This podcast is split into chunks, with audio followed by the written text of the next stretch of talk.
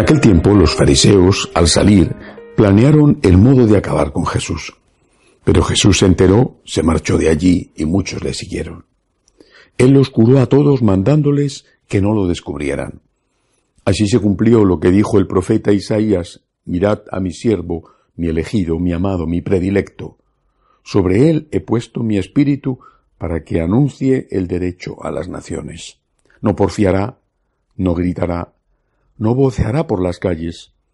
La caña cascada no la quebrará, el pábilo vacilante no lo apagará, hasta implantar el derecho.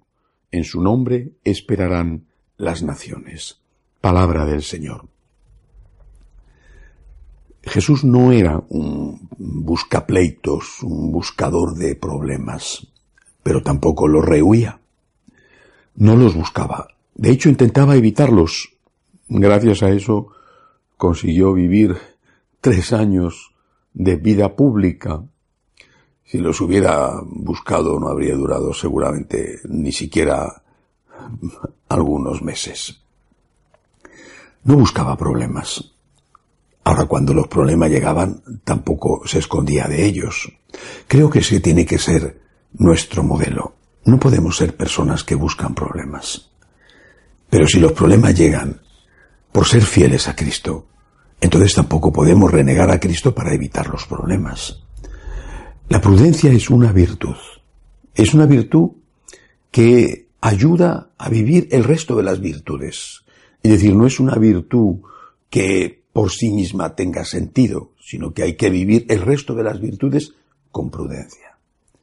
Pero los mártires nos enseñan que la prudencia tenía el límite del amor, el límite de la caridad, y que por lo tanto, por muy prudentes que fueran, llegaba un momento en que no quedaba más remedio que elegir entre testimoniar a Cristo o renegar de Cristo la hora de la prudencia había pasado. Había que tomar una decisión que tenía consecuencias radicales. Así tiene que ser nuestra vida. Somos católicos y estamos orgullosos de ser católicos y queremos seguir siendo católicos y debemos hacer todo lo posible por colaborar con la Iglesia Católica en todos los sentidos, pero a la vez tenemos que poner a Dios en el primer lugar de la vida. Si Cristo no está en el primer lugar, entonces nuestra prudencia se ha convertido simplemente en cobardía. Y este es el examen de conciencia que todos tenemos que hacer.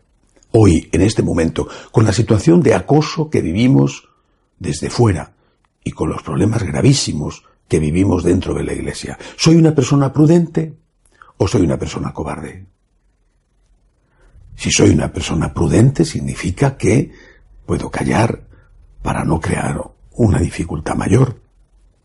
Pero no a cambio de que mi silencio resulte en un apoyo de hecho al error, al pecado.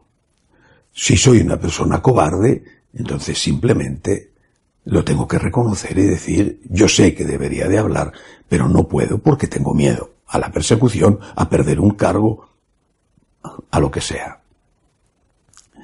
He leído esta semana que el Partido Comunista Chino está acentuando muchísimo, agravando muchísimo la persecución a los creyentes. Por supuesto, a los católicos de una forma especial, pero no solo a los católicos.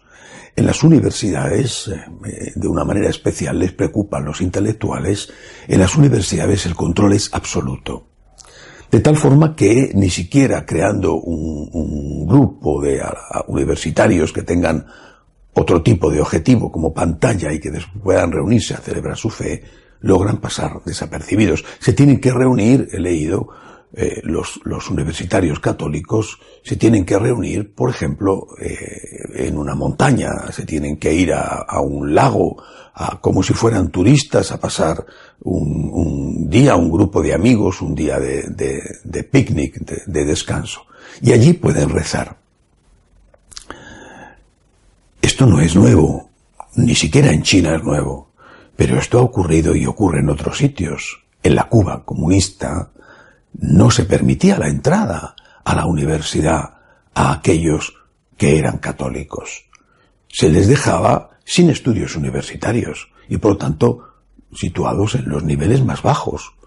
¿Qué tenías que hacer? ¿Renegar de tu fe para tener acceso a un mejor eh, nivel educativo y probablemente mejor nivel de vida? ¿Tienes que renegar de tu fe para acceder al Partido Comunista? Eh, es un punto en el cual la prudencia ya no admite más eh, justificaciones. Ahora ya es cobardía. y esto podemos extenderlo a otras cosas. El Señor, repito, se marchó, evitó los problemas todo lo que pudo. Con mucha frecuencia cuando le preguntaban, él decía, tú lo has dicho. Pero cuando llegó el momento, confesó, soy el Hijo de Dios. Y fue condenado por blasfemia. Y murió en una cruz. Y resucitó al tercer día. Nada de esto hay que olvidarlo. Que así sea.